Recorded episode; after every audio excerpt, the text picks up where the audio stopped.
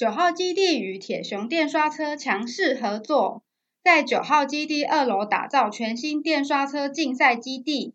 电刷车操作只需一个按钮，极限飙速或是漂移甩尾，油门吹得太凶，在路弯后还会累残。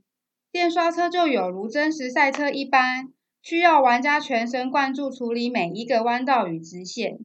除了场上的控制之外，车辆的改装也是电刷车的另一个乐趣所在。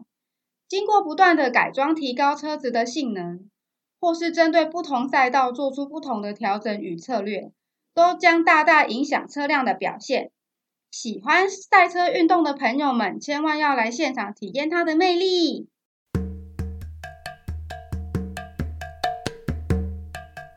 欢迎收听《行动星球》，我是壮师宋世杰。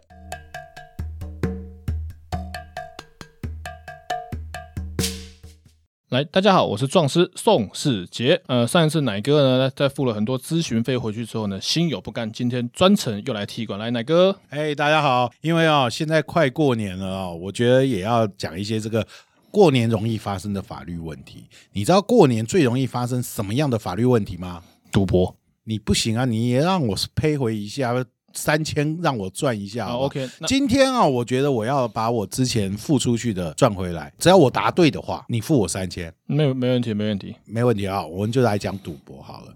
那赌博的问题，那我现在问哪个个问题？我们过年在家里都会打麻将嘛，对不对？嗯、打麻将，如果我们开个两桌有赌钱，嗯，这样算赌博罪吗？嗯，在家里是家人的话，应该不会，因为我们家都打一块两块。哦，那个来三千，来。为什么是三千？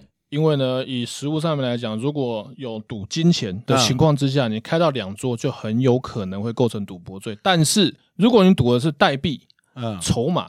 那就纯属娱乐，所以有现金的财务的交付，有对价的关系，两桌以上就可能会变成赌博罪。所以你说一定要有现金就对了。嗯，台湾的法律是这样规定。赌那个弹耳朵呢？呃，弹耳朵它并不属于构成对价的关系。简单来讲，嗯，耳朵这件事情本身不可以变成金钱的等价衡量标准。嗯，比方说弹一次耳朵抵一百块。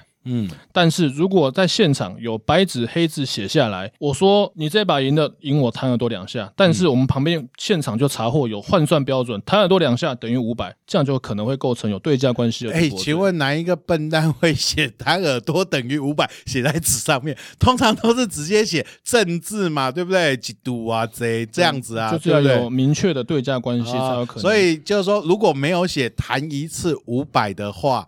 就不构成赌博，对不对？来三千，三好啊！我很想知道三千，我们付给你。我们举个大家常常遇到，你看、嗯、台湾的赌博性电玩，为什么他们叫做娱乐？嗯，原因就是因为他们赌的是什么？他们的是代币。对啊，只要那个代币发售代币的公司不能够给你等价换成现金，就不会构成赌博罪。嗯、比方说，你赢了两万个代币，代币可不可以当成符合台湾的金钱使用标准？我们可以拿这个代币去买麦当劳吗？不行。我们可以拿到代币买永和豆浆吗？三千，来三千，我给你三千，你给我，好好扣一扣扣，快，我叫小天使帮我扣一下，不行。对，所以它不是属于一个有价值的东西，所以单纯赌代币那个是没有违反法律问题。欸、但是我有一个问题，啊、糟糕了，我要付三千。你先付，我再告诉你。我还没讲哎，各位观众，好，我先讲啦，你先听听这个问题好了。我相信大家应该也会想要知道，如果今天我玩牌，但是我们对价的东西是内裤呢？它算是有价值的哦。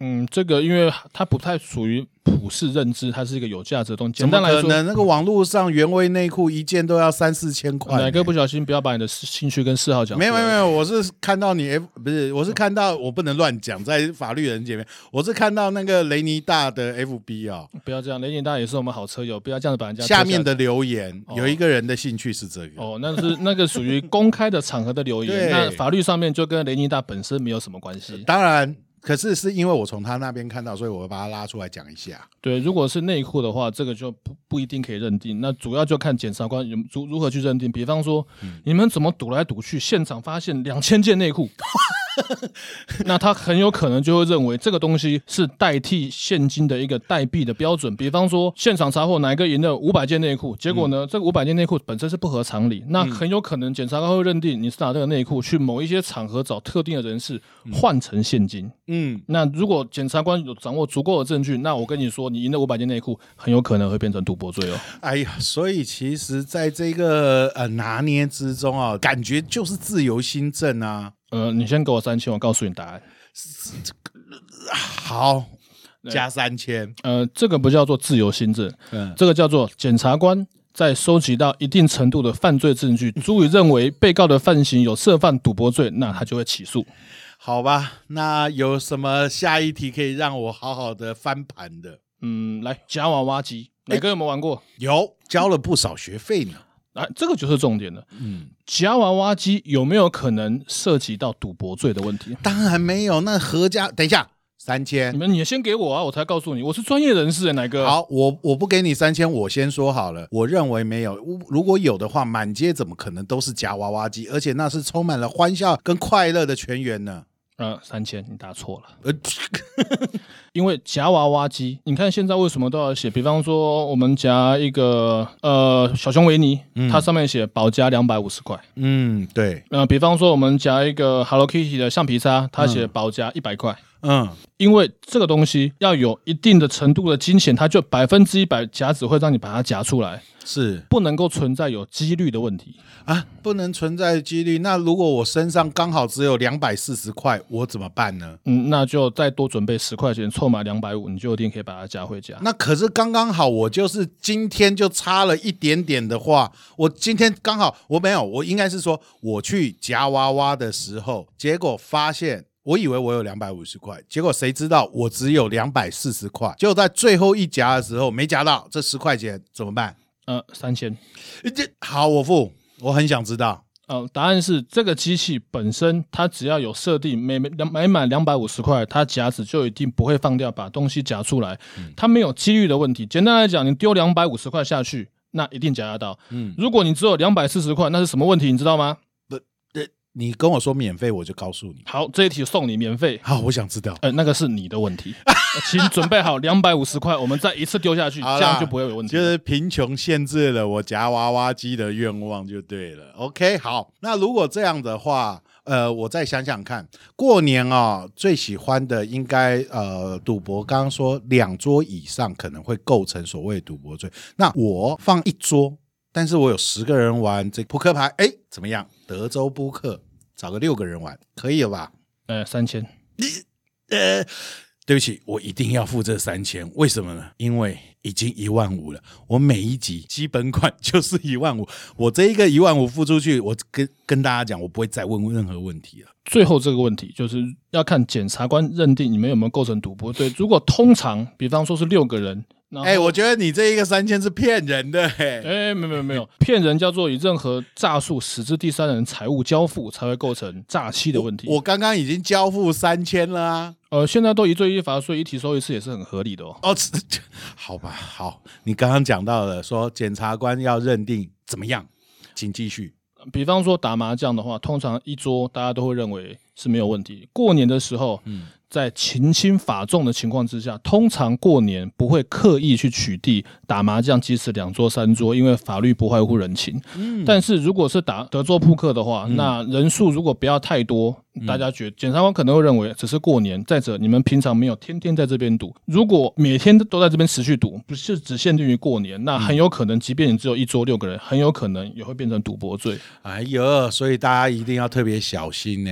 那可是如果我没有什么荷官，没有穿得很漂亮的时候，我可以说那是家庭的聚会。呃，只要现场没有现金，如果我们赌的是筹码。啊嗯，那基本上就没有触犯到赌博罪这个问题。哎，所以如果我把这个赌桌搬到那一个外面去的话，算不算？来三千，这是公然赌博，对不对？没错，没错。你先告诉给我三千，我再告诉你为什么这样不行。啊，你已经说了，所以我可以省三千。所以你看，我现在终于发挥我记者的功能，就是我不要付这三千块，然后他自己跟我讲，放在外面就算是公然赌博。好啦，所以在公园里那就是公然赌博了，对不对？没错，没错。只要有钱嘛。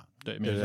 如果在公园里放筹码的话，呃，没有到现金，嗯，那会不会构成赌博？我们刚才有讲过，你可能忘记了，我先说三千块，我再帮你复习一下。真的糟糕，我刚刚好不容易省了三千，最后还是一万八成交了。